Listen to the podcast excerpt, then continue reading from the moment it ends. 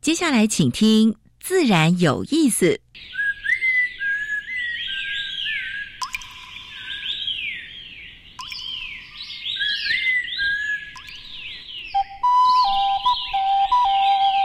大自然是最能启发人心、最迷人的教室。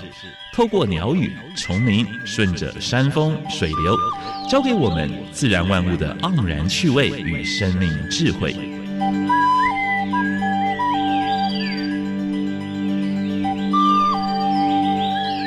走过来，走过来，仔细听，仔细听，自然有意思。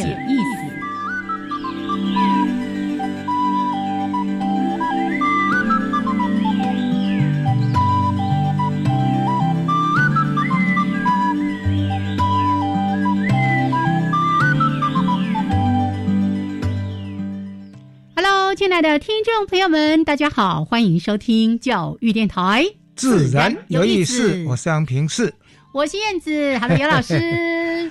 啊，疫情虽然有稍缓啊，死亡人数也少一点，但是呢，大家还是注意，对，因为那个印度对流塔 印度变种也进到台湾了，那个是全世界大家最怕，连疫苗都怕它。是是。就那天看到这个新闻的时候，我就哀了一声，说：“哎呀，一波未平，一波又起。本来最近很开心，说啊，这个已经都好像可以慢慢确诊都降到两位数了，对。但是现在，反正无论如何，大家就是守住哦，像现在养成习惯，对啊，勤洗手，戴口罩啊，是。那上班回家或者外面走一走。”回去就先洗澡，洗洗手，洗洗澡。对的，你看我们在播音室里面戴着口罩还不够，是还要用这个亚克力板把我们都隔开来。嘿，老师好。好，大家要注意哈，就是诶，祝福大家平安健康，是真的哈。靠每一个人一起来帮我们把这个疫情守住，非常的重要。OK，那还是来说一下我们今天的节目主题哦，节目内容。今天一大早我打开那个新闻看一下，说哦，温室气体连锁反应，NASA 说地球过去十五年来。吸热增加一倍，换句话说，暖化在增加了。嗯，哦，暖化在增加了，这个蛮严重的。所以今天我们就找来，就是哎，每年在冬天的时候、春天的时候，常常有森林大火。是，我们找专家来，以前担任过林氏者的副所长的邱其荣，台大森林系的教授。邱邱老师。秋秋老师对于整个全球气候变迁，他也相当有研究哈。他现在也是我们台大的生物多样性中心的主任，是，然后也是气候变迁小组的成员。对，而且我们在说这个森林大火，它烧掉的绝对不是只有那些树木，或者你可见的，还有更多更多无形的资产，在这个地方都被损失掉了。包括那个栖地要重建，可能要一段时间。对啊，还有很多的生物，野生动物。你像在澳洲，你看。竟然森森林大火，嗯造成造成一亿只的动物就被烧死掉了啊！美国的森林大火也同样情形啊。台湾虽然说没那么严重，可是呢，零零星星的大火，我们等一下就是森林大火要怎么去防范，然后呃，成因是什么？我们请秋秋老师跟我们分享。是的，是好。那在进行这个主题之前，还有两个小单元，老师也来说一下哦。第一个是自然大小事啊，要跟大家分享过去个礼拜全世界台湾发生过比较重要的生态、农业跟环保的事情。嗯，那第二部分是由燕子来跟大家分享，哎，台湾的原生植物，嗯，跟我们的哎绿化基金会的陈组长。哎，这个讲的还蛮精彩的哦，大家可以，而且按照季节，按照季节什么时候开花哦，按照季节，你在野外或者是你在家的旁边或者步道，我们可能都看得到。对，这听完这个单元呢出去，你就可以看得到它。是是。今天这个植物真的非常的漂亮，很可爱，而且呢，那个很多的生物都很爱它。是是什么？待会儿再来说给大家听。嘿，先加入第一个小单元，自然大小事。风声、雨声、鸟鸣声，声声入耳。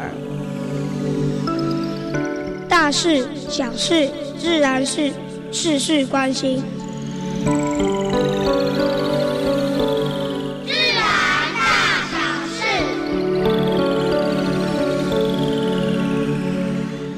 第一个跟大家分享是一个一件蛮快乐的事哈，台湾已经超过三十家的跨领域的企业响应绿电，就是 R 一一百啊，R 一百已经我们过去也跟大家表扬过那么多家，现在的话总共有三十家了，所以台湾的企业社会责任也就开始哎开始在萌芽了啊。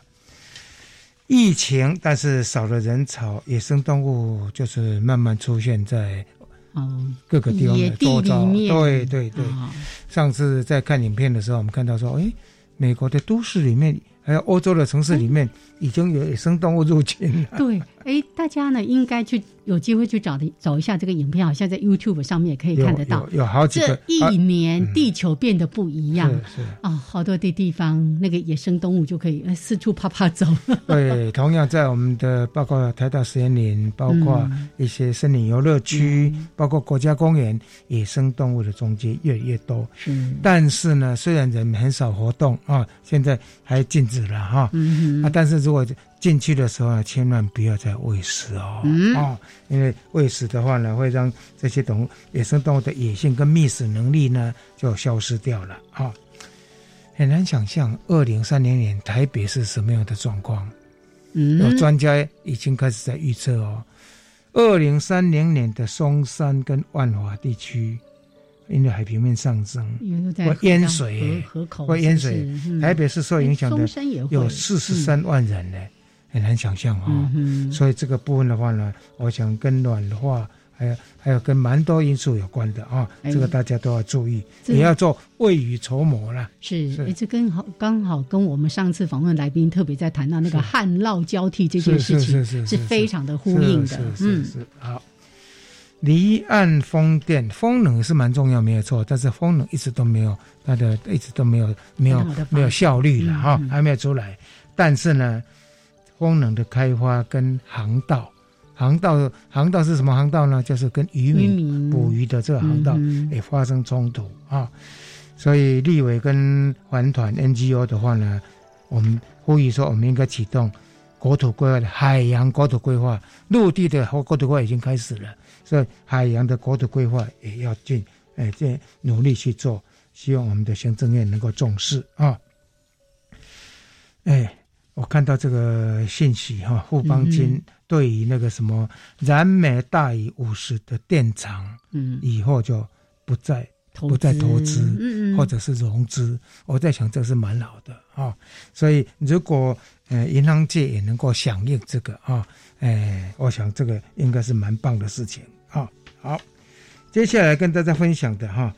全台的水情水库入账蛮多的啊，所以呢，二期到做，而且中部地区大概有希望。不过呢，这个还是要等待，等待那个那个经济部。过去是等农委会，现在是等经济部啊。水的控制现在好像在经济部手中了啊。我希望经济部呢考虑，哎，考虑到农民的生计啊。好。南化水库加高啊，八年后大概可以总增加总蓄水量。呃，昨天我上网去看一下全台湾的那个水库的水量水井啊，嗯，大家也可以有机会上上去看看。比较糟糕是中部几个地方，尤其像德基水库，是现在容量的话还是差相当相相当多，好像只有二三十而已。那北部地区、中部地区，尤其靠近工业区的，大概嗯水情的话状况还不错了哈。所以这个是天佑台湾啊。生态浩劫，货轮失火沉没，结果因为什么呢？因为油还有化学物质的关系，污染物质造成斯里兰卡近百个近百只的海龟就是被冲上岸哦。所以每一次的这种。呃，应该天灾人祸吧，哈，大概都会造成一些野生动物的浩劫啊。最后一则跟大家分享的是亚 Amazon，Amazon 是电商，对不对？嗯哼。它竟然最近销毁了上百万件的商品，其实这些商品有很多就是还是新的，还是可以用的，所以也搞不懂为什么会这样子 啊。其实如果说能够永续利用或者捐出来的话，那该多好，是。所以这个是，嗯，这这今天跟大家分享的自然大小事。等一下听燕子跟，哎，昆山组长来跟哎谈一下台湾的原生植物。是，待会儿就交给我喽。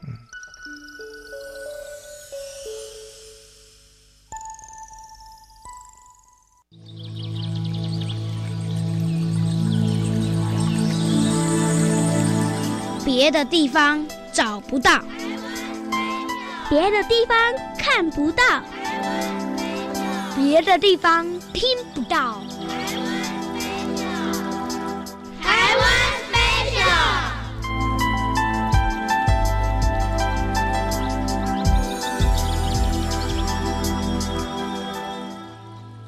欢迎朋友们继续加入教育电台，自然有意思，为大家分享的是台湾 special 的这个小单元。我是燕子，我们邀请到财团法人台北市溪流环境绿化基金会的技术组组长陈坤灿陈组长来跟坤灿打招呼，Hello。燕子好，各位听众朋友，大家好。是你有没有觉得我们已经趴伏接近地面的高度很久了？对，今天要长高一点。对 对，今天要伸一下腰哦，可以抬头仰望一下了。对，所以我们不要只有看地面，偶尔要抬头。对，还有蓝天呢。对对对，今天要介绍紫珠。嗯，紫色的小小豆豆。对啊，我觉得有时候植物取名字不要取得太古怪嘛，直接一点嘛。是是，对，看到紫色的珠珠，那那就叫紫珠了。珠 对，哎，别名叫就另外一个名字叫杜红花啊，杜红花，台湾话叫抽坑啊，抽坑啊，什么很多？抽坑啊，抽坑不是那个稻谷的壳吗？其实哎，台湾的俗称叫抽坑茶，抽坑啊的东西还蛮多的。他大概是观察哈，就是紫珠的叶片上面的绒毛，还有就是说它开花完它的花序残余的花，嗯，掉在整个花序上面，真的很像臭坑啊。哦，是哦，哎，我没有观察到这个现象哎。尤其紫珠种类蛮多的，有很毛的，是 啊，那个毛真的很像那个臭坑那种银嘎鬼豆啊丁那种感觉哈。对，平常野外拍照哈，其实我是动植物都拍。我就还蛮关注紫珠，你知道为什么？嗯，它的叶子是一些虫还蛮喜欢的。啊，是是，昆虫很多，对，叶子常常吃的坑坑巴巴的，那你就会看到，哎，某一些金花虫啊，哈，一些昆虫在吃它的叶子，然后它的花，哈，花有很多虫喜欢，好，也是算是一种诱蝶植物，嗯，然后果实呢，那就是给鸟吃的了，哈，所以你看一个。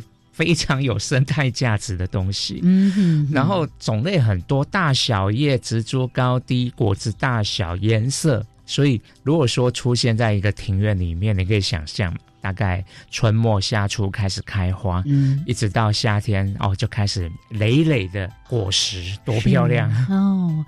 而且又是很特色的紫色，紫色的果实，嗯，像我家就有种了三种，哎，我就发现，哎，好像有四种，哎呦，就有不同的果实的颜色，啊，其实它们时间有点错开，那就会让你的这个花园里面的生态，哈，不同时间不同东西熟，虽然都是紫珠家族的，对，所以就还蛮美的，啊，这个也是有。园艺化在生产，哈，因为毕竟这个在野外看到那么可爱的紫色小果子，大家都喜欢嘛，是，对，所以有做成盆栽，而且台湾的农民很厉害哈，这个在野外算是一个不太小的灌木啦，通常会比人高，是，那我们的农民就利用整枝的方法。哦，弄了一个架子，把它的枝条哈编在上面，凹凹位哈，做个整形之后就不会太占地方，就盆栽就可以种了。是，哦，盆栽就可以有开花结果。嗯，啊，那个放在阳台还蛮可爱的。哇啊，如果你有土地，把它种在土地上，对，就可以来乘凉，然后呢，看鸟来吃它的果实。看蜜蜂、蝴蝶来吸它的花蜜，看其他的虫虫来吃它的叶子。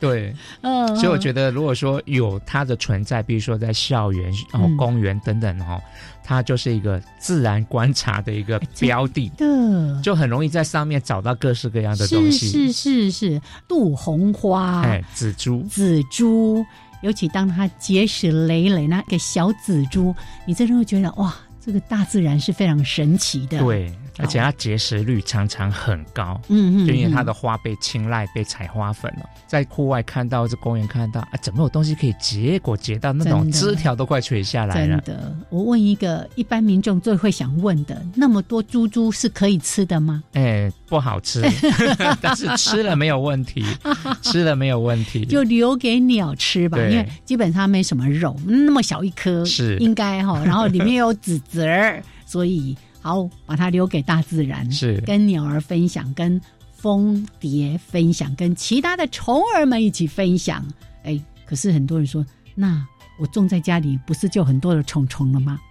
其实那个虫大概就不是大家害怕的那种毛毛虫啊，哦，金花虫类的，所以还好啦。而且它也只有一段时间，对，其他时间它就还给你了。对，好，来紫珠杜红花，谢谢我们的坤灿，谢谢，谢谢。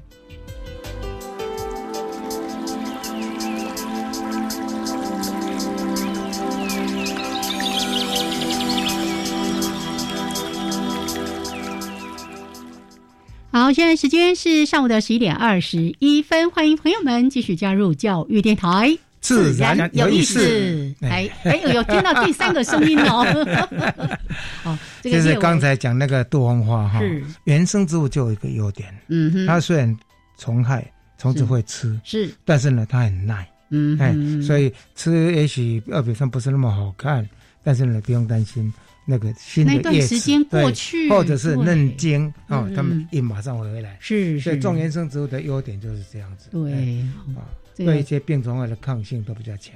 老师说这个，我就要再多画一点点。像我种了很多柑橘类的植物，都是为了养蝴蝶的，常常被它吃光光。哎，但是过阵子呢，那个嫩叶就又冒出来。没有错，它真的不会因为这样子就死掉。是是是。好，来，赶快来欢迎我们。这是国立台湾大学森林暨环境资源学系的副教授，也是台大生物多样性研究中心的主任邱其荣邱邱老师，邱邱老师，大家好。哎，其实邱老师已经上过我们一两次了嘛，是是是是，非常欢迎。对，那现在对社会服务啊，台。呃，大学的什么什么社会责任，他也在推很多哦，在公园里面，或者是在教育部的一些一些一些学程啦，哎，一些一些研究计划啦，对，都推推到各个校园。对他前几个月还在忙这个校园的这个什么植物的盘点啊，对对对 对对，校园植物盘点，我们要做树木地图。是是是，好，那这个后续有机会，或者说哎比较有一些成效之后，再来请邱老师分享。倒是呢，我们。真的是陆陆续续在新闻里面一直都会提到各种森林大火，尤其最近这个阿里山这件事情，让大家觉得哦，阿里山还有玉山国家公园的这个哈，就是让大家印象非常深。前阵子离山啊什么的，对呀对呀，而且每一次大火都花了好几天，花很多人去扑灭啊，而且那个第一线的救火人员也都很辛苦。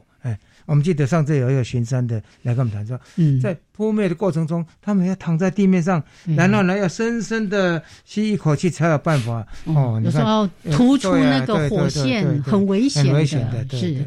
好，那我们有一些细部的后面呢，慢慢来谈。倒是呢，先请呃秋秋老师从一个整体来看，就是当我们看到这样的一些森林大火。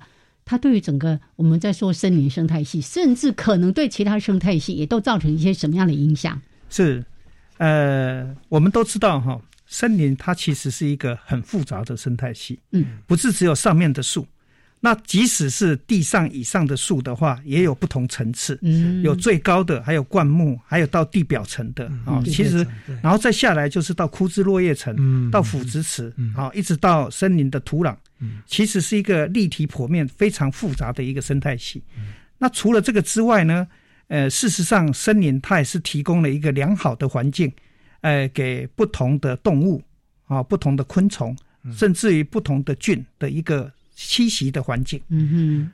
那我们都知道，森林火哦，常常我们不认为它是一个灾害了。为什么？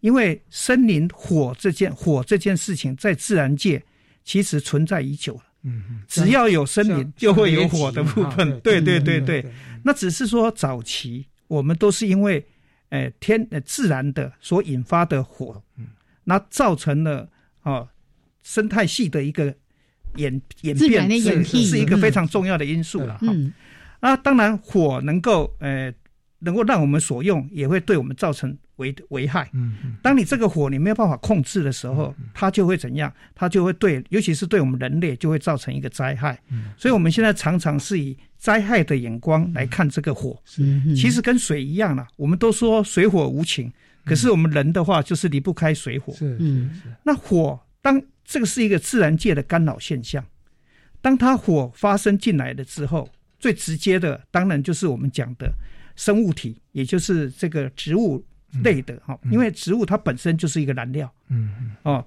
那它烧完了之后呢，哦，我们讲的就是它的严重度，嗯，如果你火烧得很慢，它就烧得很彻底，嗯，那对这里所形成的影响，它的等于是受害就是非常严重的，嗯，那如果我们是草生地。它火很快的就过去了，嗯，哦，烧得很快，可是它怎样对地表的损害不大，嗯，而且事实上有很多的草生地，它反而是透过火来控制这一块地点，是是，像我们在台湾的大肚山，嗯，那个就是马草，马草是当时日本人在引进来引进来，呃，给喂马吃的一种草。类，嗯，那它就是可以让它自己能够在冬天的时候。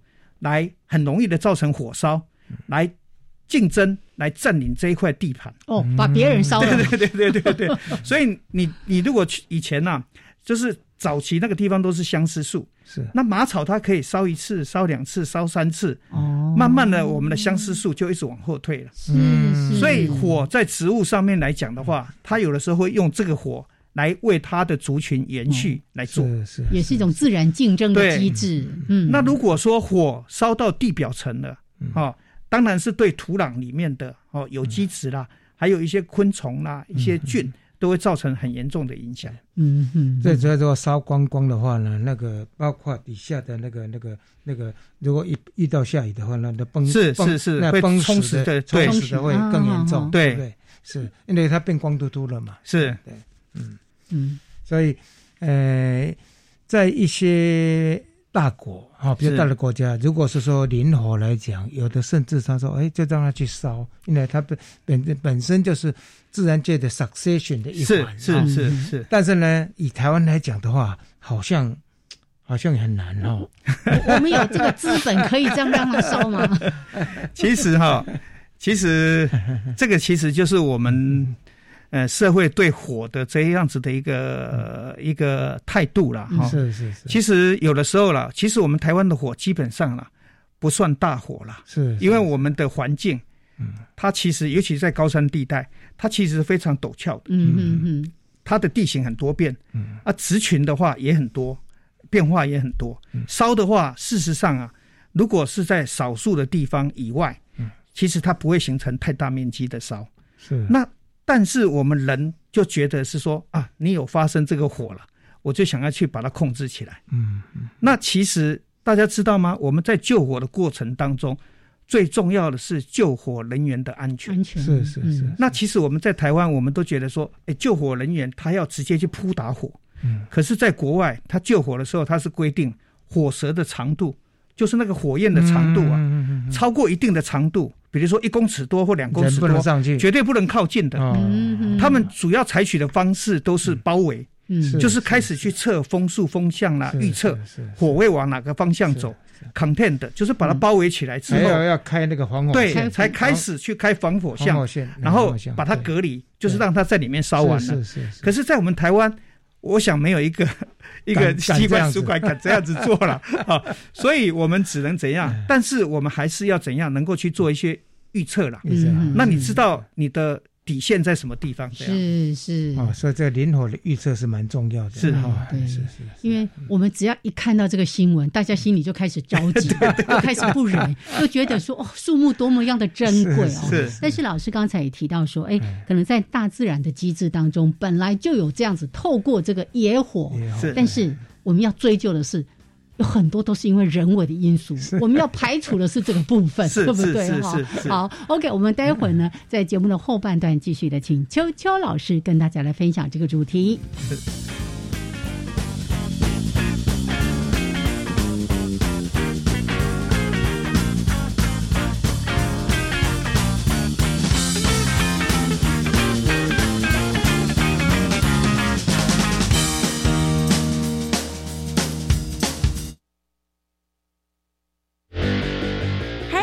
我是青年故事馆节目主持人涂杰。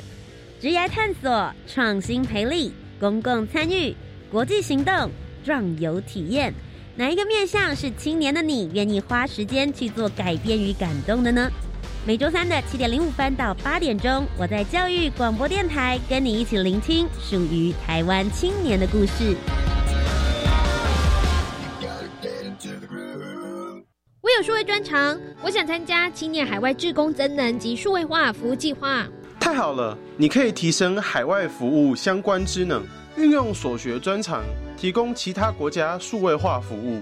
提案申请截止时间到六月三十号，欢迎各大专校院及非营利组织踊跃提案申请。赞哦！相关讯息请上教育部青年发展署网站或青年海外和平工作团网站查询。以上广告由教育部提供。各位亲爱的朋友，大家好！实价登录二点零即将上路喽。这次新制将预售屋全面纳管，并且要求成交后及时申报。预售屋红单禁止有不利消费者的约定及转售，违者都将给予重罚哦。提醒您，买卖时可多利用内政部版成屋及预售屋买卖契约书范本，保障您的购屋权益。内政部让您买屋更安心。以上广告由内政部提供。加外加外，阿玛波拉，扎根格玛西卡斯达斯，的扎古拉布古列列。大家好，我是来自台东的胡代明，这里是教育电台。那罗哇那咿呀那呀哦哎呀，那是你呀鲁玛的呀恩，哦朋友们就爱教育电台。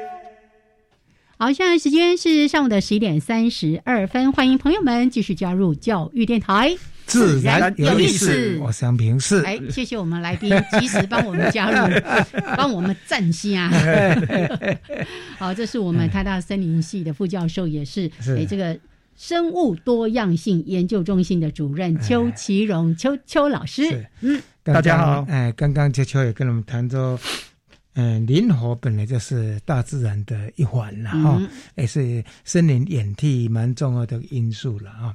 但是现在森林大火的成因蛮多的，是，所以秋秋也许可以跟你们分享一下这些林火它主要的成因有哪一些，然后呢，当然对生态所造成的冲击又是怎么样？接着我们可以谈这一块，好不好？是是是是。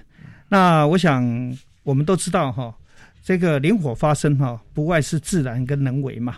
那因为我们台湾在亚热带啊，其实我们都知道亚热带比较是温暖潮湿的气候了，所以自然发生引火的状况并不多见啊。嗯，那主要的当然是人为啦。嗯，人为大概又分两大类。嗯，一大类就是故意的。嗯嗯，一大类是不小心的。故意是像要开垦啊，种什么东西？不是，那个其实也算不小心。哦，那有一些是纵火。故意纵火，哎，故意纵火，那个那个原因在哪里？是不是那个原因的话，造林政策 让一些林火不爽吗？其实是呃，不同的时代有不同的原因嘛。有的时候，有的时候我们的这个像我们林务局啊，现场的工作人员呐。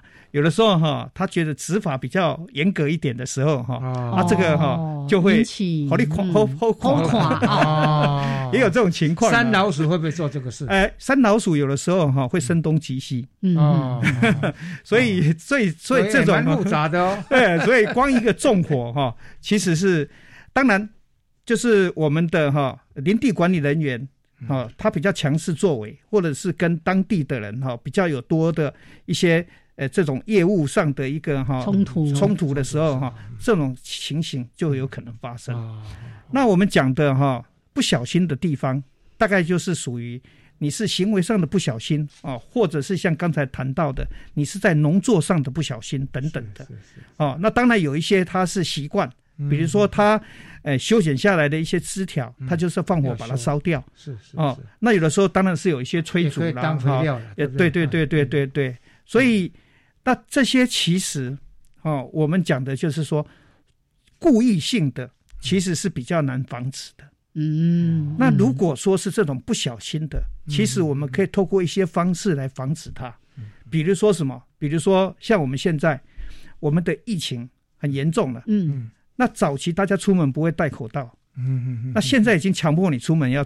戴口罩。是同样的道理，如果说在干旱危险的季节的时候，我们可以让民众知道说，哦，你要提高警觉。是是是。哦，那当然，我们其实在用火有用火的规定要去做申请，可是我们都知道，在野外很多的人他是不会申请的。所以你应该要去提醒他，是一个什么一个危机意识。嗯嗯。那尤其是我们在野外，野外如果是在干旱季节的时候，就有一点像什么，有一点像你在这个油库的旁边。哦。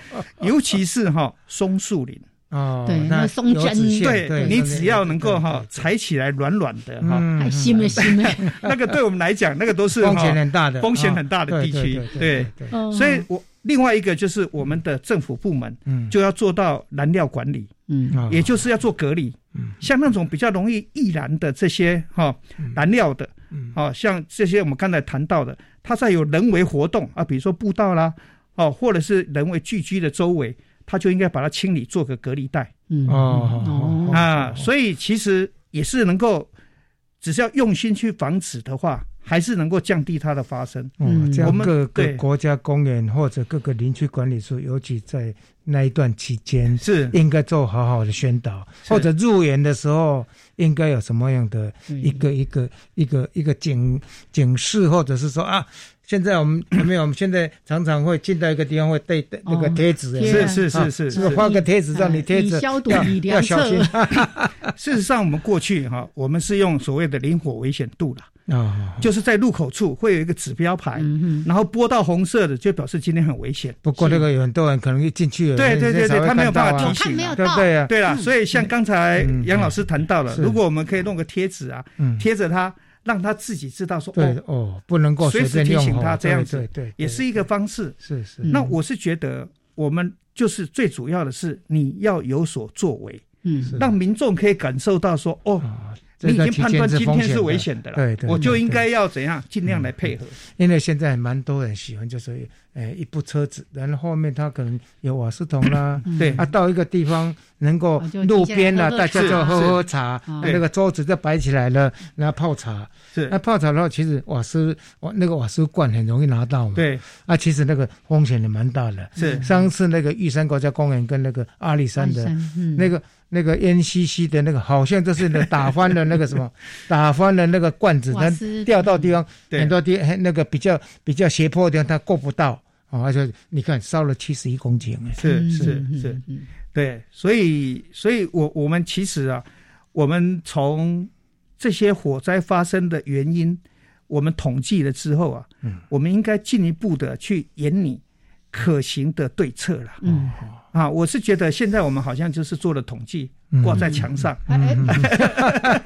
然后只是讲说这里有多少多少了。那对我们来讲，我们当然从学者的角度，我们觉得说，哎，有这样子的啊，比如说纵火，你要怎么去防止？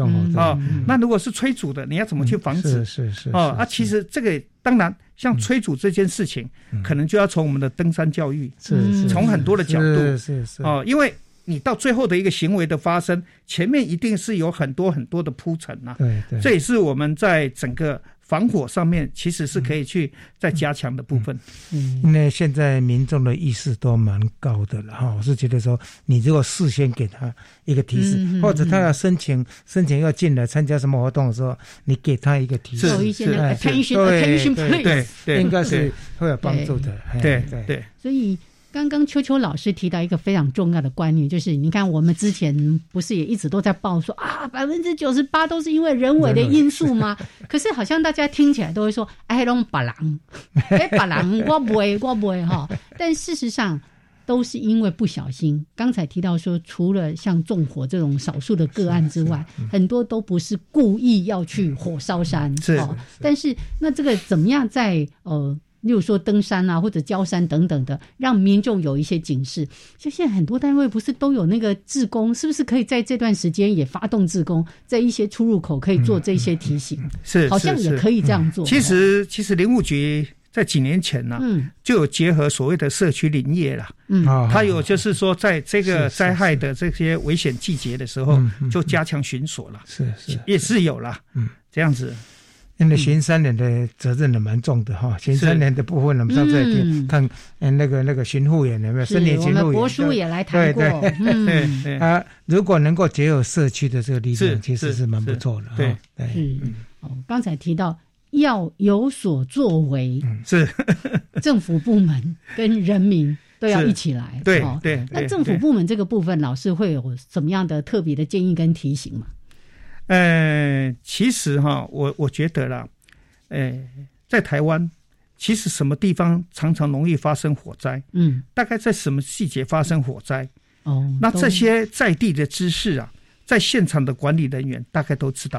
哦哦啊，这个是充分的显示我们有很多的在地知识。嗯，可是这些知识其实是没有被挖掘，嗯，没有被组织起来，来作为管理的参考使用。是是是。哦。所以，我们打个讲个讲个，大家我们的观察啦，我们都知道，离山地区常常会火烧。是，对。那如果说了救火的人员他很认真救的话，他要常常来。嗯。为什么？因为燃料累积，哦，然后你一起一火烧的时候，你就把它打灭熄了，燃料越来越累积了，嗯，就发生的几率就高了嘛。是是。如果你让它慢慢烧，烧得很彻底，你十年不用回来。可是大这个是社会观感，大家没有办法接受。所以不是，因为我们要承认，嗯，森林就是一个巨大的燃料库。是是是是，因为你树就是对对对，树树啊，树叶啊，枝叶、松山之类的哈，那个风险都很大。对对，为什么离山地区每年的那个那个火灾率会很高？你能不能把这个原因稍微分析一下？呃，当然了，当然就是我们谈到了，因为。其实我们都知道，离山地区啊，嗯，也就是德基水库上游，是是我们台湾二叶松的大本营。哦，那二叶松的话，如果说是照以前苏宏杰老师调查的，是哦，天然林的话，嗯，它是有一棵很大的二叶松，那底下就是一些阔叶树啊等等。是是是。那其实松树林的特色就是这样，它是到了生态演替的末期，就是一个大树。那底下就是都是一些阔叶树或者是一些草的。是。那我们在民国五十几年的时候，我们开始种了很多的二叶松进去。嗯嗯。那二叶松进去的时候，就是我们开始讲的，就开始它就是比较密了，嗯密了它的燃料累积就多了。哦哦，燃料累积就多的时候呢，嗯，再加上我们在离山地区，我们也都知道，我们的有很多开垦的地方。对对。那有人。又有这样子燃料的一个胶囊的地区来讲的风险就高了，是是。所以你看，有很多就一不小心，他在整地的时候一引火，就可能造成这样子发生。所以现在像离山地区的话，还有火耕的这种现象嘛？过去原住民都有火耕嘛，对不对？现在火耕的好像也要申请吧？还是说他可以随随地就火耕吗？应该是这样，应该是说了。当然，在用火一定要申请了。不过事实上有没有申请，那是另外一件事了。不过现在火耕大概比较少了啦。很少。为什么？因为每块地都有人呐。对，因为以前是原住民，我真的烧了，我就是别的地方种啊。是是是。现在每一个人他自己都有一块果园呐，都来照顾他自己的果园。不小心会烧到别人家去。对对对对。原则上，现在火耕现象大概是没有了，现在都是有土地了。对对对。所以刚才老师有帮我们说明说，为什么离山地区会经常性这样子在发生一些火灾，跟当地的植物是有关系的。对对对。我我就记得我们当时刚开始在荒野担任这个解说员的时候，那时候听到哈，或者会看到一些相关资料，然后讲到二叶松可以自燃呐，然后呢，透过这个机会把别人烧死他自己的这个，然后他的那个球果就是在这个烈火之下，他才嘣。哦，我们就觉得哇，大自然好神奇哦。可是呢，当你回过来看到说，哎，这是一个森林火灾的时候，就觉得，哎，到底要用什么样的心情来看待这个问题？是是是。所以，像以离山这个地方又有二松的地方，这要怎么去弄？每有每年去做防火线吗？还是什么防火巷？还是还是什么呢？啊，除了说严禁之外，还是提醒之外，还有没有其他策略？哎，其实哈。其实全世界大部分的松类，其实它的 cycle 就是这样子。嗯，从稀疏，然后开始很多的树，嗯，松树，然后开始就是我们讲的就会有一些火烧进来。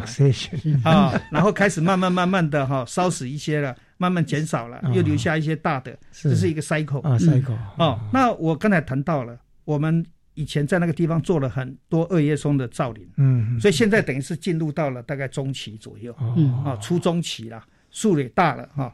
那当然呢，我们能做的啊，也只能就是我们刚才谈到的，因为你不可能把它全部都砍掉，嗯，是哦，那我们能做的就是尽量做隔离带啦。隔离带，那隔离带刚才也谈到，我们有防火。哦，防火防火巷啦，防火的哈，那那那个是比较上层的，它是完全彻底把树通通砍掉的。那我刚才讲的燃料的隔离又是另外一种方式，嗯，好，最起码因为我们都知道火灾火会发生有三个要素，嗯，一个就是燃料，嗯。嗯哦，那一个是氧气，嗯，一个是热源，嗯，哦，那燃料在。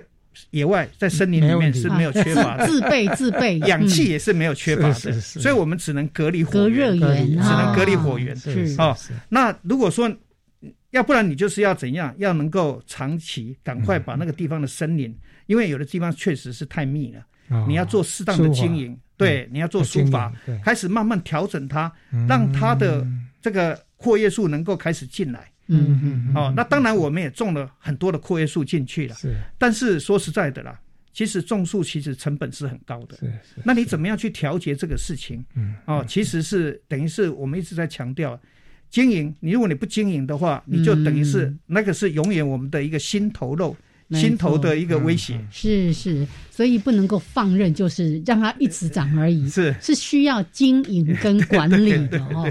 好，来，我们先聊到这边，时间是十一点四十六分。那我们请邱老师，我们大家稍微的休息一下，一小段音乐之后呢，我们继续来谈一谈那刚才提到的很多的原因，特别说到燃料、氧气跟热源，大家把握住这一点，我们不要成为那个点火的人，是最重要的。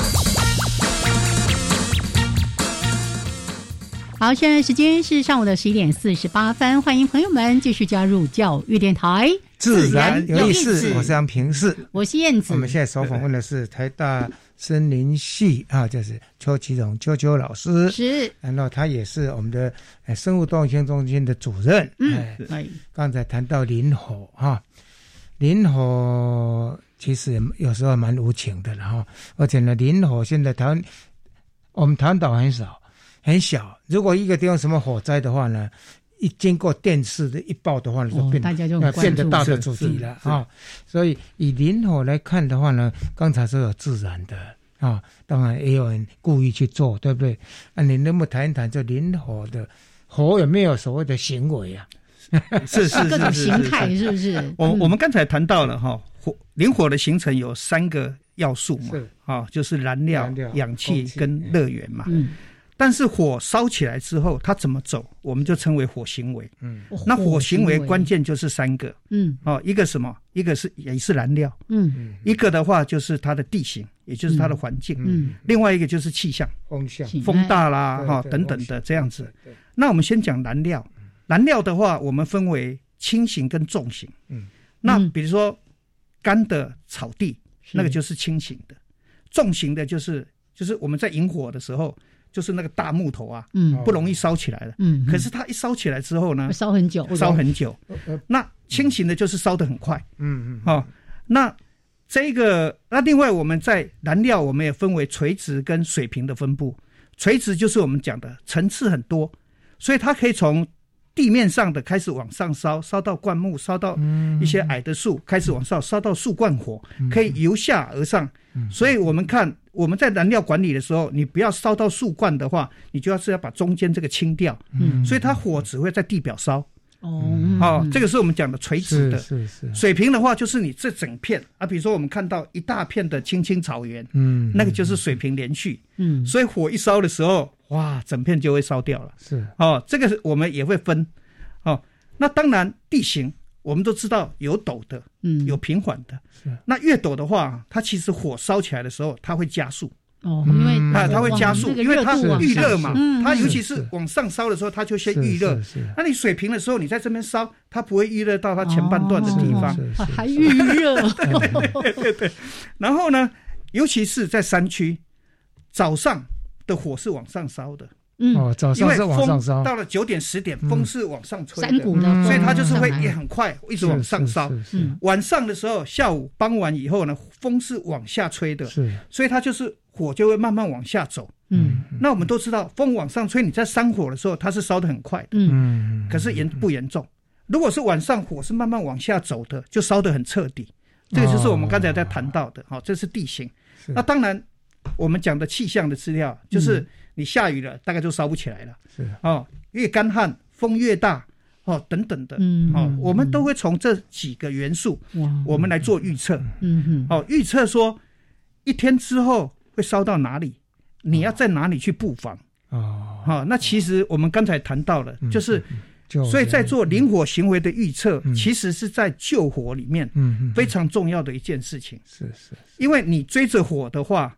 说实在的，白天你追着火的话是非常辛苦的，嗯，因为它，所以你如果看那个整个几天烧下来，它的程序一定是往上、往下、往上、往下、往上、往下，是。一个像一个 W W W 的一个这样子。其实这一次的那个玉山国家公园的那个哈，就是人那是说。不小心人为是人为疏失了哈，那个就可以看出，你看连续那么多天啊，满脸那么宽，是。对，所以这个可以看出来，就是上上下下上下下。对对对，所以一般他们有时候救火的人呢，他们的时候就是说，不见得在白天一直在扑打火，嗯，尤其是在清晨的时候，因为你晚上去救火也不方便啊，嗯，你应该是集中力量，这是火，因为它清晨它火还没有风还没有吹上去的时候。那时候是也是火势最弱的时候，直接扑打，那个效果是会好的。嗯，一般他们在扑打到什么方式？你可跟跟听众形容一下，因为都都没有到现场，但是呢，只看到远远的哈。我们只感觉到很危险呐。对啊，其实其实我我我们。呃，台湾的救火队员哈，其实是真的很勇敢啦，就直接哈，我们他有的时候就是类似于啦，类似于拖把有一个，其实那个是防火布啦，理论上是防火布啦，一个像大拖把的一个方式哈，啊这样子做一些拍打这个真的很辛苦哎，有点近身落对呀对呀对，很辛苦哎，嗯，那不过不过我我我个人是比较觉得啦，我是觉得是说哈，因为以前在美国啊，因为美国他们是叫什么？什么科什么 jumper，嗯，他们其实是救火队员到那边，然后就怎样直接投下去，嗯，在现场做救火了，嗯，啊，他们其实只有用圆锹了，嗯，他们就是用土啊，用土去盖的方式啊，不啊，不过我们那个山上的土有的挖的挖难挖，对对对对对，当然情况是不一样的啦，但是其实救火哈，到了现场我们都建议啊，嗯，一定要先找好退路，是是是是安全，因为你你你观察在什么地方。我记得那一年我们在七家湾区帮忙救火的时候，军方派人来要说要协助了。那协助的时候呢，我们其实很担心啦，因为没有受过这种救火的专业训练的，你派他到山上去，哦，那有的时候万一不小心被火包围的时候，那就风险很高了。所以其实救火的这一个哈的训练的话哈，当然。你你要去对，最主要是对火的行为要具有判断能力，嗯，而且你那个工具啊，其实是要比较完善的啦。那其实我们一直比较避免的，就是说你一定要去第一线的直接去扑打火。嗯，刚才我们谈到了，其实我们现在很多的救火队员对那个火舌长度的判断，嗯，其实是没有特别训练的。哦，上次那个巡护员呢就谈了，那个火舌一下子都近身呢，对。啊，他们都要趴在地上，对，然后对，当时在烧的时候没有几乎没有空气可以呼吸，是，他在地面上要去吸一口气，然后慢慢吐，哎。所以风险真的现场是风险相当大，所以救火的所有的第一个要诀就是一定要保持自身的安全。是是是，因为人命真的是关天的。是是是。所以老师刚才提到一个很重要，就是说这种灵火行为的预测是。所以是不是每一次如果说哈，像之前的玉山啊或者阿里山的这种呃森林大火的时候，这些相关的专业人员也会进进驻吧，在这边做协助嘛？其实我们在大概十十年前的时候了，我跟林世所林朝清博士，我们训练的灵活应变指挥队、指挥中心的这个概念呢，是他们其实有一个叫计划组，他们就是要去负责做灵活行火的判断，嗯，然后提出灭火计划给指挥官做参考。哦哦，我们当时都有做这样子的训练。是，那现在实物上或多或或少。有没有实际去应用到什么程度？实物上我们并不了解。嗯，可是依照我们的紧急应变系统的这样子的训练是有的。嗯，而且我们也训练他们怎么去判断灵火的行为。哦，就是火烧要烧到什么地方等等的。嗯，这一次我们好像也看到直升机哈运水哈。是。那我们在从影片上也看到说，国外很多大火的时候呢，呃，用一些那个。用一些其他的物质物质直接铺啊，是那这个部分就是现代化的这种空中救火的，你能不能再呃说明一下？其实我目前的科技啦，嗯对于这种刚才谈到的空中救火的这个技术来讲，应该是可以去引进了，可是要考虑到的就是成本。